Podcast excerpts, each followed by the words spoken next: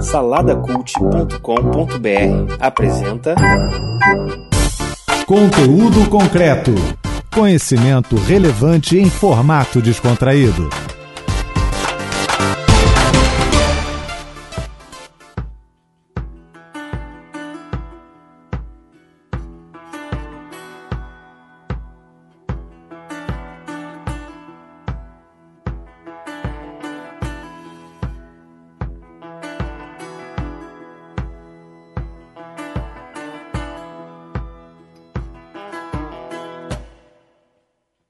Você, eu sou o Márcio Moreira. O ano é 2018 e o mês é novembro. Eu não sei se para nós do conteúdo concreto esse mês está ligado de alguma forma à leitura, porque para nós todo mês é mês de uma boa leitura, todo dia é dia de ter uma boa leitura. E nós celebramos nesse episódio essa maravilha, esse grande amigo que a gente encontra sempre no livro. No quarto episódio da segunda temporada do conteúdo concreto, a gente trouxe para o estúdio a Yara Mello da Biblioteca Comunitária da Rede Sírios da UERJ e o professor Bruno Deus Dará, que diga-se de passagem tem o melhor sobrenome que eu já vi na vida, que é é do programa de extensão Ler o Erge. Eles são entrevistados pelo Kleber Pereira. Saudade, Kleber. Já não sei se você se lembra, eu já fiz parte dessa equipe aí do, do conteúdo concreto, na qual muito me orgulho de ter começado como um selo dentro do Maná com Manteiga. E o bate-papo muito legal, muito leve, muito bacana, envolve o processo de criação do hábito de leitura e o papel dos projetos na área para a comunidade interna quanto também externa da universidade. Então, se você gosta de ler ou gostaria de ler mais vezes e, então, quem sabe, aumentar mais ainda o seu gosto pela leitura, esse episódio foi feito sob medida para você. Então, fique ligado e fique aí com mais um episódio desse maravilhoso conteúdo concreto.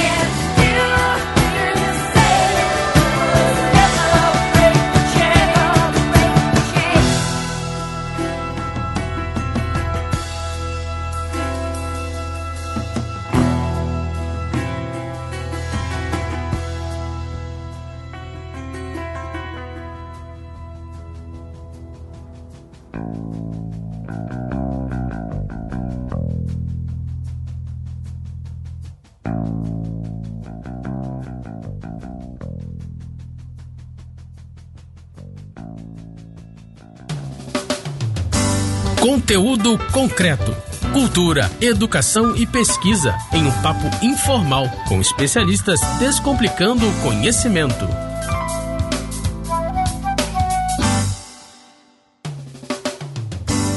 Olá, você que está aí pelas rampas da UERJ e Mediações. Meu nome é Kleber Pereira e nós estamos aqui em mais um conteúdo concreto. Esse programa que é feito numa parceria do site Salada Cult e da nossa Rádio UERJ, nossa querida Rádio UERJ. Hoje nós estamos aqui para poder falar um, de um tema que todo mundo gosta, né? Que é para gostar de ler. Vamos falar de livros, de leituras. E para falar desse tema, estou aqui com duas pessoas emblemáticas dessa universidade. Professor Bruno Deus Dará, do programa Ler o Erge. Tudo bom, Bruno? Tudo bem. Bom ter você aqui com a gente. Muito bom. E também Yara Melo, da Biblioteca Comunitária da Universidade do Estado do Rio de Janeiro. Tudo bom, Yara? Tudo bem, Kleber. Bom te ter aqui, Yara. Prazer foi meu. A gente vai falar um pouquinho aqui rapidamente desses projetos de vocês. Bruno, o que é o projeto Ler o ERG? Como é que é um projeto, um programa? Como é que ele funciona na universidade? Fala um pouquinho dele aí. É, Kleber, o Ler o ERG é um programa de extensão que é, existe desde 95, né? Ele já passou por várias fases, tem uma história muito interessante. Hoje até existem ex... É, bolsistas e, e, funcionários organizados, né? Gente que faz parte dessa história grande e bonita do Leroerge. Que é um programa que começou com a, a proposta de é, difundir, divulgar a leitura, as práticas da leitura na universidade e fora dela também, né? Por falar em prática da leitura, biblioteca comunitária. O que é uma biblioteca comunitária no, no meio universitário? Deveria ser tudo de bom. Essa é a nossa ideia. A UERJ é sem muros e nós também. Então, esse projeto da biblioteca comunitária é, foi feito em 91, em 93 foi implantada. E o que a gente quer é que o povo entenda e fique aberto para que eles possam chegar esse monumento, né, cinza que é o ERS, mas dentro dele só tem amor. Então, a gente quer que as pessoas se sintam à vontade, que possam ler, que a gente atue não só na educação, na história, no lazer, do pessoal ergiano, como eu chamo, uhum. da casa, mas principalmente das pessoas que estão ao redor. E longe também, não só ao redor.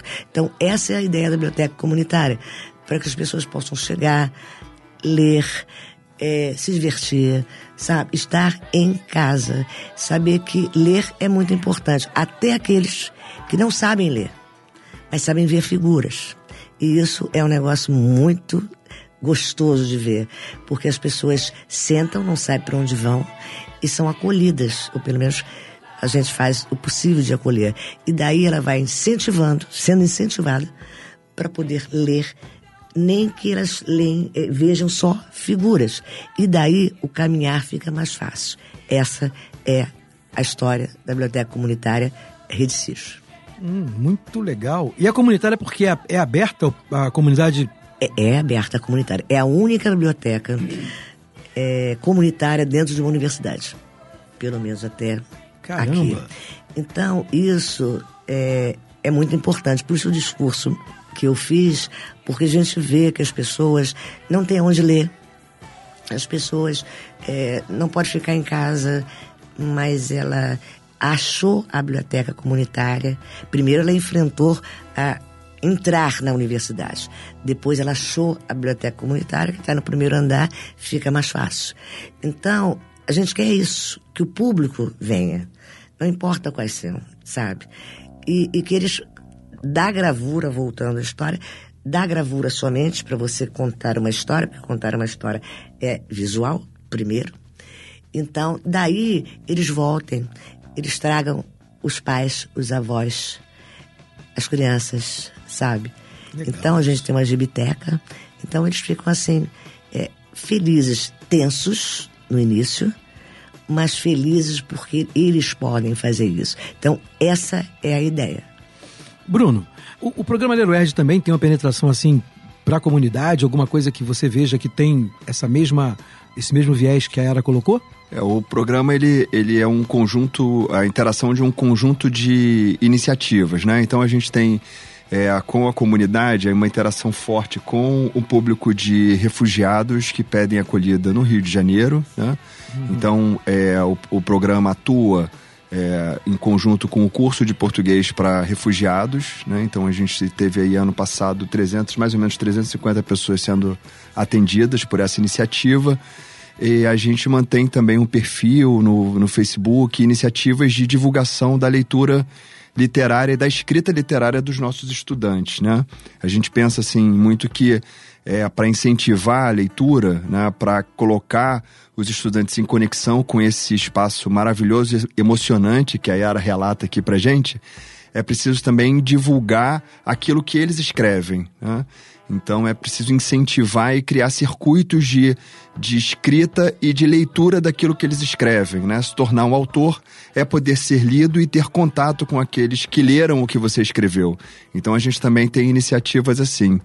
E uma outra iniciativa que a gente vem tentando pensar a leitura literária e também a divulgação e a leitura científica. Né? Então a gente, é, iniciativa de dois colegas nossos, dois professores do Instituto também, está fazendo vídeos com temas bastante, é, como você diz, né, concretos, uhum. é, questões sobre carnaval, questão sobre linguagem dos animais, a linguagem da internet, é, sobre nutrição de jovens e, e patologias e, e, distúrbios ligados à, nutrição. Nós fizemos pequenos vídeos com pesquisadores da universidade para divulgar né, e incentivar o acesso ao conhecimento científico. Né? Aí por meio de vídeos, mas que talvez daí se desdobra em leituras de textos, de artigos né, e de outros materiais. É, hoje a gente tem a, a ideia da multilinguagem, né? A Yara colocou muito bem, né? Que tudo começa numa imagem. Ou a imagem que você faz mentalmente, né? E aí a gente contempla surdos e, e etc., né? Que, que de uma forma ou de outra ainda criam um tipo de, de espetáculo aí de imagem e tal. E, e, e a imagem que você vê, de fato, que comunica. Né? Isso de alguma maneira nos comunica, né? As imagens, os sons nos comunicam e a tradução disso no livro, né? Que ele é descritivo, profundo, amplo, né? Na forma daquela pessoa que está tendo aquela visualização poder passar, eu acho que isso fica muito claro no, nos projetos que vocês acabaram de abordar e da forma que vocês abordaram, né? Duas perspectivas diferentes, mas que têm isso em comum, né? Como comunicar através dessa questão da leitura. Vamos falar um pouquinho da experiência que você colocou, Yara. Essa experiência que você tem das pessoas que vêm para essa leitura na biblioteca comunitária. O que, que chama para você mais atenção? O que, que tem nesses anos aí que você tem de ver a atuação disso, do papel do livro aí? O que, que você vê de emblemático, né? Vamos chamar assim de novo, nessa ação da biblioteca? Olha, existem coisas que são fantásticas. Não está na literatura, não está no script, ela simplesmente é. Nós temos parce tivemos parcerias e gostaríamos de voltar às parcerias do ProAlfa. Da... ProAlfa é o projeto de alfabetização aqui no Oeste. Isso, isso. A gente tem de algumas escolas uhum, do entorno. que os alunos vêm, os professores, às vezes longe. É, a gente começou a biblioteca comunitária a emprestar os livros, né? É, pelas escolas ao redor da universidade. E aí ampliamos um pouquinho além. Aí fomos para Nova Iguaçu e, e vai caminhando. E o professor manda vir fazer, inclusive, pesquisas, né? Dentro da biblioteca comunitária. Porque as escolas, às vezes, não têm biblioteca. Quando tem, estão fechadas. E aí o professor manda isso aí pra gente. É uma surpresa. Vira uma referência, né? Que a gente nem sabia que tinha essa referência. O que é pior, uhum. às vezes cita nomes do pessoal que trabalha na biblioteca. A gente se assusta muito, é muita responsabilidade. Bom, então, esse é um caso. É, o ProLer, que agora é Ler o ERJ. A gente tem os contadores de história, que a gente fez muitos trabalhos de contador de histórias. E o público-alvo nosso era é, o, a criança, né? Eram as crianças e que vinham os professores, etc, etc. E a biblioteca ficava assim de carinho, né? E as crianças, e os contadores de história com a Eliane Uni, uhum. né? Então, é, as crianças ficavam assim. Aí elas queriam ler. Umas não sabiam muito, liam o livro de cabeça para baixo. Isso é maravilhoso. Porque ele não sabe o que está escrito, mas ele sabe a sua própria história que ele lê e vê. Do Pro Alfa, a gente vê pessoas é, que não tiveram oportunidade de se alfabetizar e hoje enfrentam dentro de uma universidade e vêm para aprender a ler. Então, às vezes, mal sabe escrever o seu nome, né? E vão para a biblioteca comunitária, a gente tinha essa parceria. Conclusão: quando você vê que uma pessoa que não sabe ler vai à estante procurar um livro, ela não sabe ler, mas ela sabe número. Então, ela acha o número em frente à estante, ela fica emocionada e faz com que a gente fique emocionada. A gente só pode dizer assim, valeu. Sabe? Então é isso que a gente quer que continue. É isso que as pessoas eh, sejam bem-vindas. Quando eu falei de carinho e tal, é muito importante, sabe? A gente não sabia que isso ia tão longe. Falando dessa questão justamente da emoção que traz essa, essa experiência que a gente está falando aqui. Bruno falou sobre texto acadêmico, né, sobre a leitura. Como é que é essa coisa de alunos que vêm do ensino médio, entram na universidade e não tem às vezes o hábito de leitura de verdade? Como é que isso é no projeto, no programa? Quais são as histórias que você vê nessa, nessa caminhada aí? Como é que isso acontece? E os refugiados, é claro, né? Estou aqui muito emocionado com a, a, o relato da Yara e é, é, bastante, realmente é bastante emocionante esse processo, né? Entre 2010 e 2014, o professor Vitor Hugo coordenou uma, um levantamento de dados sobre a leitura dos nossos estudantes. Uhum. E alguns dados são é, muito surpreendentes e interessantes e outros já que contam muito dessa prática de leitura na escola. Né? Eles leem bastante, eles vêm com uma leitura do, de textos do cânone literário, né? uhum. né? Dessas, os textos são sempre repetidos e o acesso a outros bens culturais, como teatro, cinema, por exemplo, não é exatamente o, o que está no foco, né? Porque isso economicamente é distribuído de maneira muito desigual na cidade, né? Quando a gente fala de leitura, a gente também fala de um direito, né? Quer dizer, poder vir à biblioteca e poder partilhar desse sentimento que Yara fala aqui pra gente é poder partilhar do direito de ter é, essa direito. sensibilidade, né? O Exato. Direito direito. direito. É, perfeito. É, mas também, por outro lado, a gente tem agora uma experiência, estava me lembrando aqui de algumas, né, com, com esse relato, nós fomos procurados por professoras da Faculdade de Medicina, né, é, que pensando outras formas de acolhimento, né, para além da rotina de estudos, para além da rotina de leituras muito pesadas, né, dos textos e tal, e, e da frequência do hábito de estudo, né, como você estava falando, de incentivar nos alunos um acolhimento ao espaço universitário também pela leitura literária. Então, o projeto chama Canga Literária, é, a ideia delas era esticar a canga em algum lugar da universidade e hoje a gente está usando a biblioteca do 11 andar como espaço legal. de encontro, né? Porque biblioteca é esse espaço acolhedor de encontro. E a ideia do projeto, da ideia dessas professoras, é promover um outro espaço de encontro, de contato entre os alunos, né, que seja mediado pela leitura literária. Né? Então, a literatura, é, cada um vem com a sua experiência, cada um vem de um jeito, mas a literatura seria um espaço, então, de interação a gente tem hoje no projeto alunos da medicina interagindo com alunos do Instituto de Letras, por exemplo. Caramba! É, lendo e escrevendo, porque aí também eles começam a trazer os textos que fazem para ler junto e, e nos emocionarmos, né? Você está ouvindo conteúdo concreto.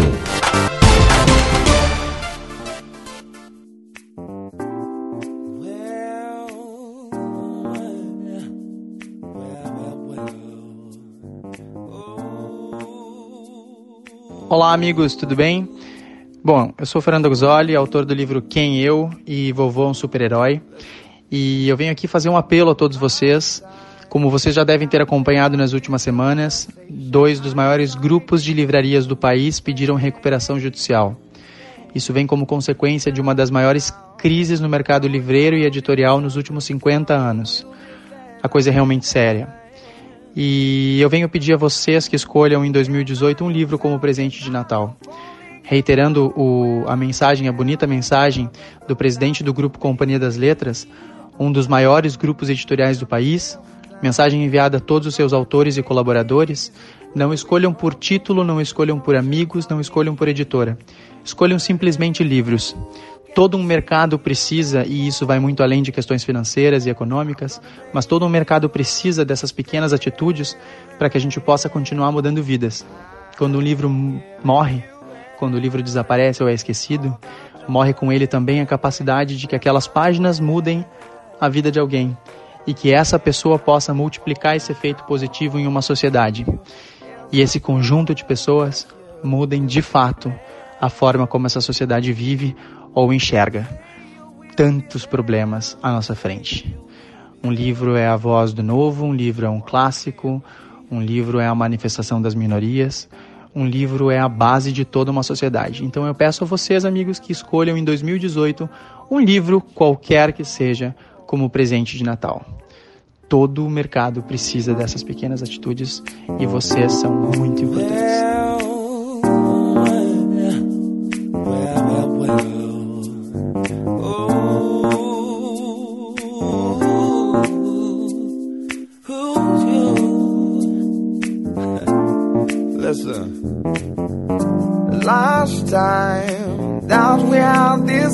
Conversation, I decided we should be friends. Hey.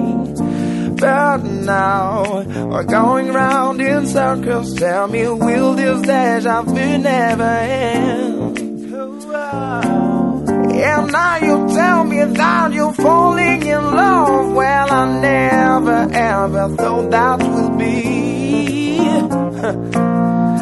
This time, you're gonna take it easy, throwing far too much emotions at me. But any fool can see they're falling. I'm gonna make you understand. I'm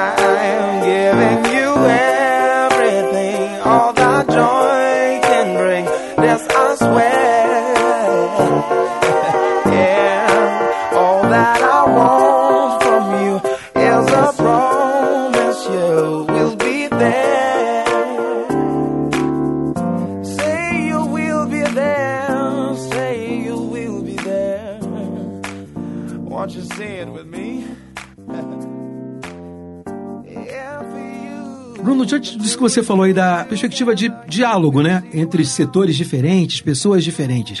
Isso, isso me pareceu uma experiência interessante mesmo. A gente está falando de alunos de letras que se misturam com alunos de medicina. Exato. Para poder ler uma coisa que de repente não é nem, nem uma coisa nem outra, né? É uma leitura, é uma literatura, por exemplo. Uma literatura solta, que não está ligada à formação acadêmica deles de letras e, obviamente, não está ligada à medicina, é isso? Isso, é. Já lemos, é, o penúltimo foi Capitã de Areia e agora o último foi o Conto da Aya. Né? Cara, um que texto legal. que talvez não seja aí objeto do curso de letras, mas a gente se encontra e pode conversar sobre ele também. Cara, muito. Tem alguma coisa assim também na biblioteca comunitária? Olha, a gente. Roda já- de leitura? Como é que é isso? Nós já Você falou de contadores de história, não foi? Contadores de histórias. A gente teve é, CAP versus UNAT.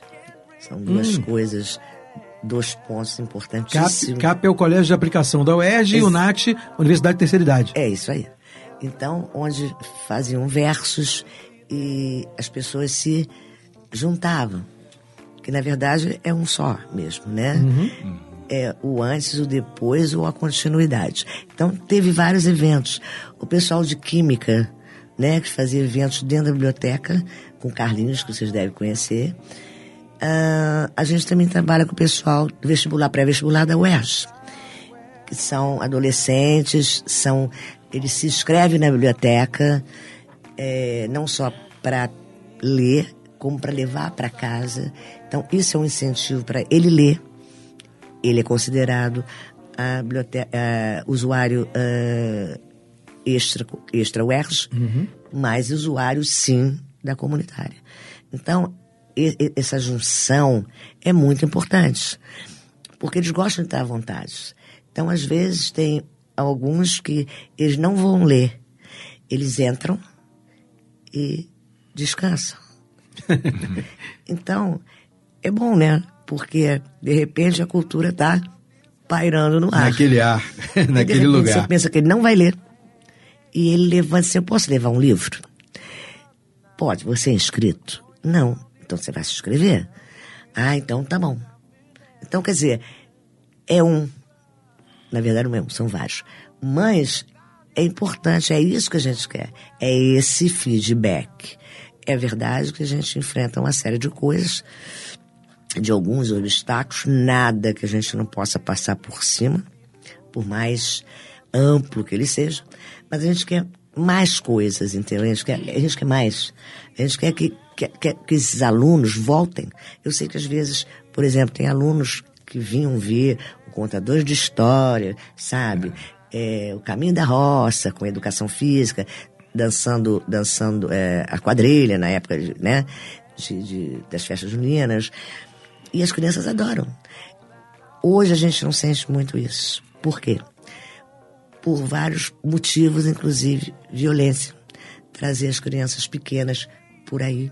E nós já fomos buscar as crianças, porque só tinha um professor com 50 crianças. Então, a gente foi buscar essas crianças para entrar e para ver a, a atividade da biblioteca comunitária. Eles saíram ótimos. Saíram ótimos. E, e eu vou falar uma coisa que eu nem sei, mas, tipo assim, é, tia, você tem lanchinho? Eu adorei a história, mas tem que ter lanchinho. Então, quer dizer, ele sentiu a vontade. Verdade. Entendeu? Então, isso vai ser um ah, leitor em potencial.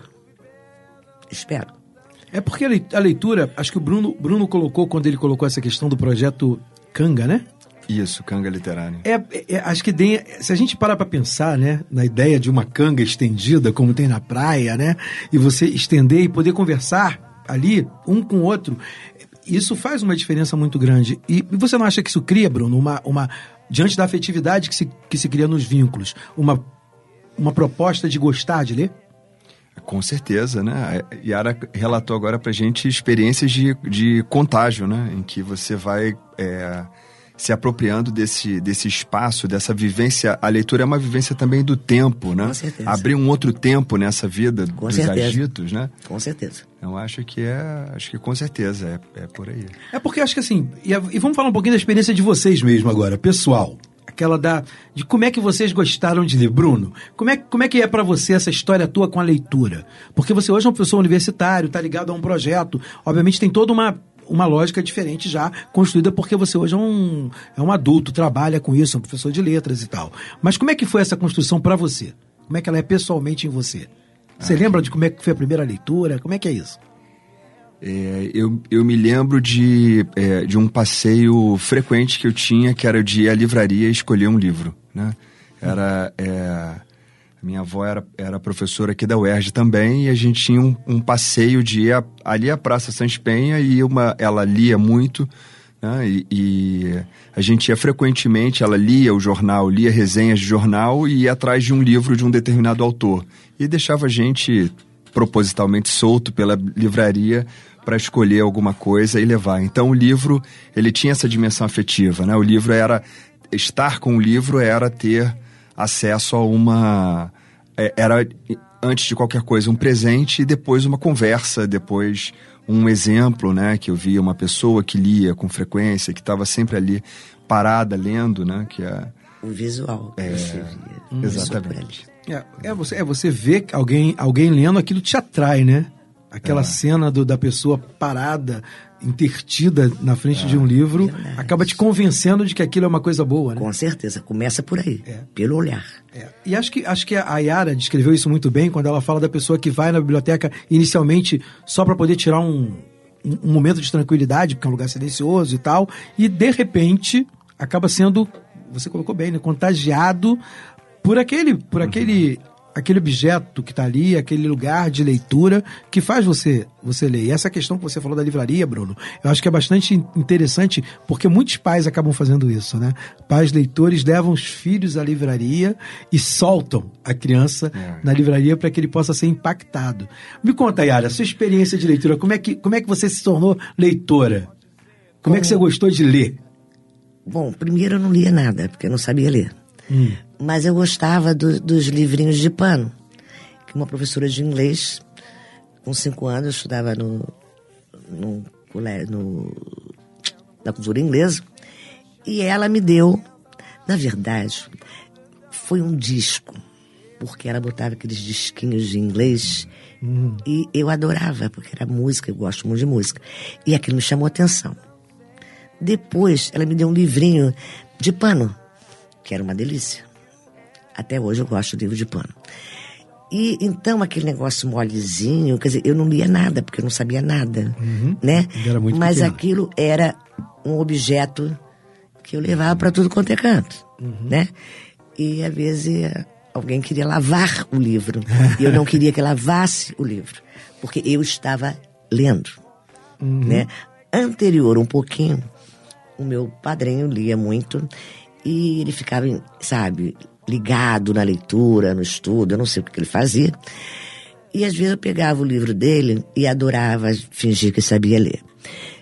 E aí eu percebi, quer dizer, me contaram depois que era um livro em inglês.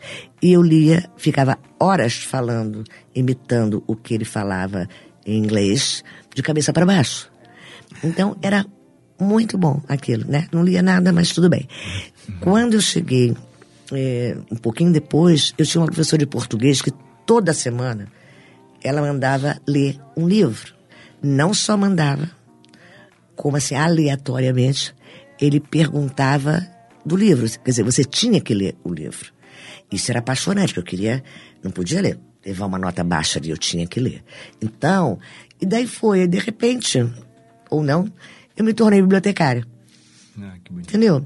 Então as coisas quando são assim muito hum, é, tem que fazer, fica pesada, né? É verdade. Mas quando você mostra que é prazeroso e você consegue passar essa ideia, a coisa fica mais leve. Eu não sei se hoje as pessoas leem muito, até quem tem que ler não lê muito, né? Esse- os romances, os romances mais antigos, é, eu não sei como é que funciona isso, mas as pessoas não, não leem e não interpretam e perde uma grande coisa, sabe? Um grande tempo, que aquele tempo é contando histórias. Por isso, contador de histórias, né? Ele interpreta, né? Eu acho os artistas, eu acho. Gostaria de ser um- uma contadora de história. Mas acho que não ia dar certo. Mas eu, é, mas eu acho muito bom. Então, é isso, quando você puxa uma pessoa que não ri, não fala, não lê, tem medo de entrar na biblioteca, as pessoas têm medo de entrar na biblioteca. Na universidade, pior ainda. Então, então, esse gelo tem que ser quebrado. A gente precisa de, de parceria? Precisa. Precisa de livros novos? Precisam. Às vezes tem Harry Potter, eles querem todos. A gente não tem como comprar todos na hora. Então, quando ele diz assim, mas você pode vender um livro para mim? Não, eu posso emprestar. Né? Mas a gente não funciona, tipo assim, saiu uma, um monte de livros novos, né? Como faz, a papela, como faz a- as editoras. Nós não temos dinheiro de chegar aqui amanhã comprar e começar a divulgar. O acervo vai Mas- crescendo de acordo com Mas seria ótimo, né? Seria ótimo. Aí as pessoas, já- a pessoa lê Ziba Gaspareto, sabe, é uma outra história. Aí lê a Bíblia, né? E, e sabe, é uma leitura. Claro que é. É uma leitura. Então, isso é muito gostoso. Eu não sei se eu respondi, porque eu já voei assim. Nada, entendeu? mas não, mas, é bom. mas, mas, mas, sabe, são coisas que quando você junta hoje e relembra, quando você me fez essa pergunta, como que eu comecei a gostar. Uhum. Na verdade, é todo esse pontinho, né? E hoje eu falo assim, Apaixonadamente. sou apaixonada, eu sou apaixonada, eu sou apaixonada. Ah, mas isso, mas eu acho que é justamente isso, né? Eu, eu queria de vocês agora uma coisa muito própria, né? Muito específica.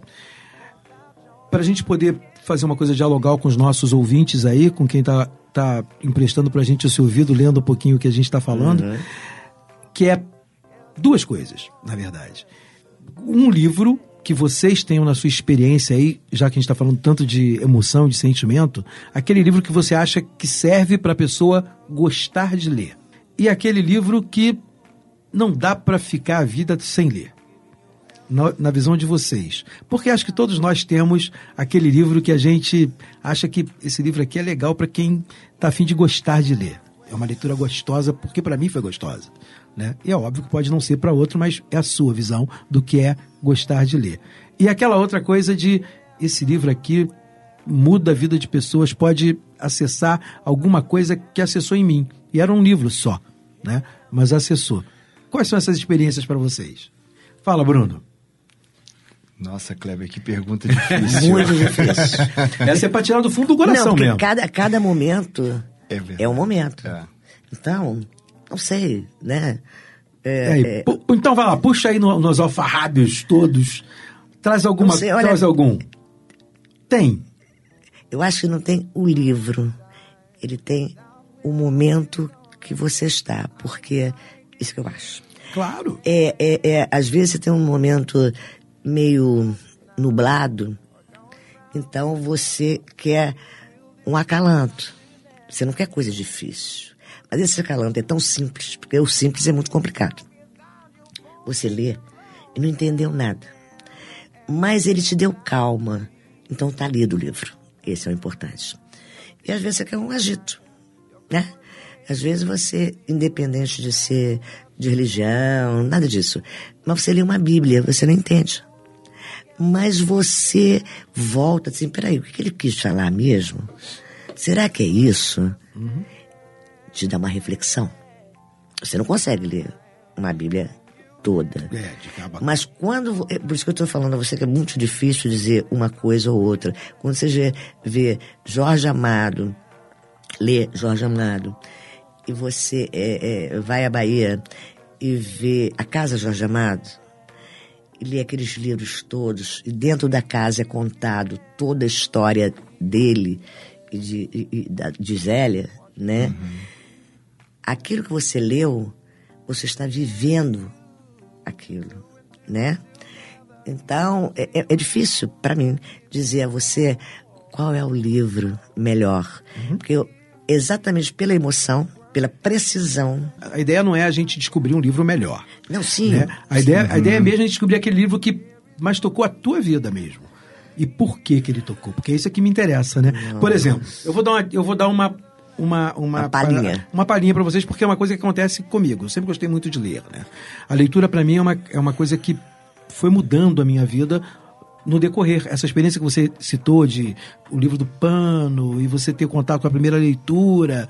E eu, eu fui criado numa, numa época em que a escola pública tinha uma outra visão de leitura, né? Eu li Erasmo de Rotterdam, quando eu estava no na oitava série, na sétima para oitava série. Né? Então era, era uma coisa diferente. Assim como também li o caso da Borboleta Tíria, né? E, e A Montanha Encantada, aqueles livros, aqueles livros que a gente tinha nas coleções né? da, da, das editoras. E eu também li aqueles livros. Era uma época em que a leitura tinha um papel muito próprio, muito específico. Então eu tenho vários livros na minha cabeça que mexeram com, com o que eu sou, que construíram o que eu sou, né? Que construíram a, a minha identidade. Quando eu, quando eu falo que eu li Elogio da Loucura e que aquilo nunca mais saiu da minha cabeça porque eu não entendia o livro. Eu li ele umas três vezes. E aí o professor começou a fazer com a gente questionamentos sobre o livro, pontuando, né? O- e, e meio que conduzindo a gente através das Tirando- perguntas. tirando você e pra aí, a- reflexão. E aí a gente voltava, é, a gente voltava e falava, caraca, pai, Tá é complicado, claro, né? mas tá aqui. É, isso, né? Então, aquele livro marcou a minha cabeça, marcou a minha vida, né? E é um livro extremamente complexo, né? Para a visão que a gente estava tendo. E, e é isso que eu, que eu, disso que eu estou falando. Por exemplo, tem um livro que eu li em épocas diferentes da minha vida, mas que ele ocupa bem esse lugar de é bom para gostar de ler e eu acho que não dá para ficar sem ler ele a vida inteira, que é O Pequeno Príncipe. Com certeza. É, é um livro que eu li em idades diferentes, com propostas diferentes e propósitos diferentes, e esse livro para mim encaixa bem nesse lugar. E visões diferentes. Isso. Porque quando eu era, quando eu era mais jovem e li o livro, ele era um livro para gostar de ler. Quando eu fiz pedagogia e li o mesmo livro, ele era um livro de um pedagogo, mano. Entendeu? E, e, e era mesmo um livro de pedagogo. O cara tinha uma filosofia profunda, clara, que eu vi expressa naquele livro. Eu falei, caraca, mano, era um livro que eu achei que era de criança. Por isso que eu te falei, o simples é muito. Não parece, mas o simples é difícil. Fazer o simples é, É difícil. difícil. Sabe? Aí. Porque não tem regras. Ele é simples. E o simples, você, ah, é simples aí, qualquer um pode fazer. Não. Naquele meio, tem um negócio tão sério, tão sério, que às vezes, inconscientemente, você tem medo de entrar nele. Né? Porque entrar num livro é complicado. Você lê, lê, lê o livro, se não entendi nada. É justo, você não entendeu nada. Né? Então, eu acho que as pessoas hoje em dia, eu não sei, isso não é daqui na universidade. Ele deve vir lá de trás, bem lá de trás. Que o conteúdo do professor, ele tem que puxar de lá. E às vezes dentro de casa tem pessoas que não leem, não tem tempo de ler. Então, se o professor der um empurrãozinho, né, tiver uma visão desse tipo, o aluno, ai, professor chato, ele manda a gente ler um livro e fica cobrando da gente, né? Mas ele vai se habituando. É chato, mas eu tenho que fazer. É chato, mas eu tenho que fazer. Aí você faz. Amanhã você faz outro. Depois da manhã você faz outro. E hoje gos- gosto muito de ler. Simples, assim, né? Então por isso que eu digo simples é muito complicado para mim. Interessante, Ara, você está falando. Eu, eu, eu, agora te ouvindo, eu me lembro o momento em que eu comecei a pensar em, me tornar um professor da área de linguagem. Quando eu tive na escola, no, também no colégio de aplicação da UERJ, uma professora que declamava com muita alegria e com muita empolgação os sonetos do Vinícius de Moraes. E dali eu, eu achava, me parecia incrível que ela pudesse ter aquilo tudo de memória. E comecei a, a ler, a procurar a poesia do Vinícius para tentar imaginar, tentar imaginar se um dia seria capaz de ter os mesmos versos guardados em mim com a mesma alegria que ela tinha. E até hoje, sabe, Kleber, eu, eu os momentos mais difíceis aqui da UERJ, mais duros, a gente recentemente passou por muitas greves, que é interromper isso tudo que nos interessa, para continuar tendo isso que nos interessa, né? Uhum. Esse é o processo de greve da gente. Eu não consigo sair para uma assembleia, para uma manifestação de rua, ou para alguma coisa assim, ou por uma aula é, mais que vai me deixar mais ansioso e nervoso sem antes pegar um poema em alguns momentos é o Paulo Leminski, às vezes eu volto no Vinícius, às vezes Fernando Pessoa, Conceição Evaristo. Cada momento, como a Yara também disse, desperta a gente de um determinado modo. Exatamente. Mas eu preciso ver, a, e acho que esse é o papel da literatura, né? Ver aquele momento da vida a partir de uma inspiração do texto, de um texto literário, de, de, alguns versos, né? Verdade. né? Você sabe que existe. A canção é uma leitura. Uhum. A canção é uma leitura. Então, quando você chega e ouve uma canção, você se transporta. É igual o livro. Você se transporta, né? É. E você guarda a é. canção. O livro também, como você está falando. Né? Você não uhum. consegue fazer isso ou aquilo sem você ler uma poesia, uma estrofe. A música é igual. E o livro também é igual. Ainda bem, sabe? Por isso que eu acho que a leitura resiste. Eu acho que assim, a gente, nosso tempo a, acabou aqui, né? Agradeço pra caramba esse tempo com vocês e acho que o que, o que ficou para mim, né, na minha cabeça do que vocês falaram, foram duas visões bastante interessantes, né? Uma de que a leitura tem a ver com todo mundo que está em volta, com todo um mundo com qual você se envolve. Na verdade, a leitura é uma leitura de mundo né? Um mundo que está em, em, torno que tem que te emocionar, que tem que te tocar, que tem que te falar, que foi isso que a Era colocou pra gente aqui, essa emoção que passa e que às vezes vai parar entre duas capas, né? Com certeza. Né? Uma brochura e tal. E essa visão que o Bruno colocou muito bem, eu achei essa questão do, do poema, né? Do, do, do acesso a uma coisa que te move para depois, que te dá alimento, né? que te sustenta, uhum. que também acho que tem muito a ver mesmo com com essa leitura, né? Você acessa essa informação porque alguém um dia declamou para você, alguém um dia leu para você, te mostrou o que aquilo faz com ela e passa a fazer com você também. Né? Acho que são duas perspectivas diferentes, mas que fazem muito, é dizem é muito do que é gostar de ler.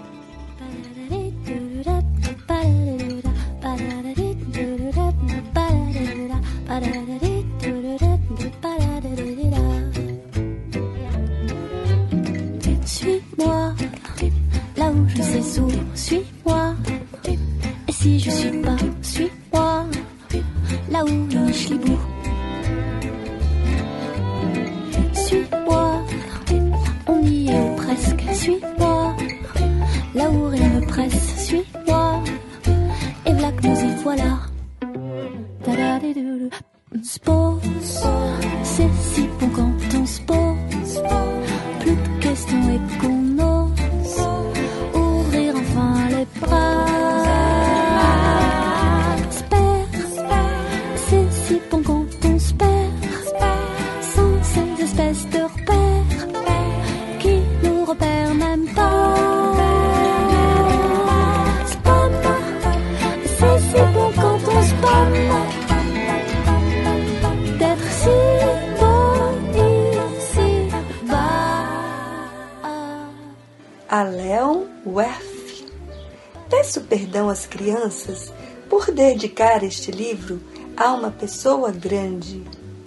Tenho uma desculpa séria. Essa pessoa grande é o melhor amigo que possuo no mundo. Tem uma outra desculpa. Essa pessoa grande é capaz de compreender todas as coisas, até mesmo os livros de criança. Tenho ainda uma terceira. Essa pessoa grande mora na França e ela tem fome e frio. Ela precisa de consolo. Se todas essas desculpas não bastam, eu dedico então este livro à criança que essa pessoa grande já foi. Todas as pessoas grandes foram um dia crianças mas poucas se lembram disso. Corrijo, portanto, a dedicatória a Léo Werf, quando ele era pequenino. Gente, infelizmente, o nosso tempo não dura para sempre. Eu queria agradecer muito esse papo com vocês. Foi emocionante, na verdade. Eu também estou emocionado. E, e, eu queria agradecer a você, Yara. Muito obrigada do carinho de receber. E que a gente seja forte, que continue isso, gente.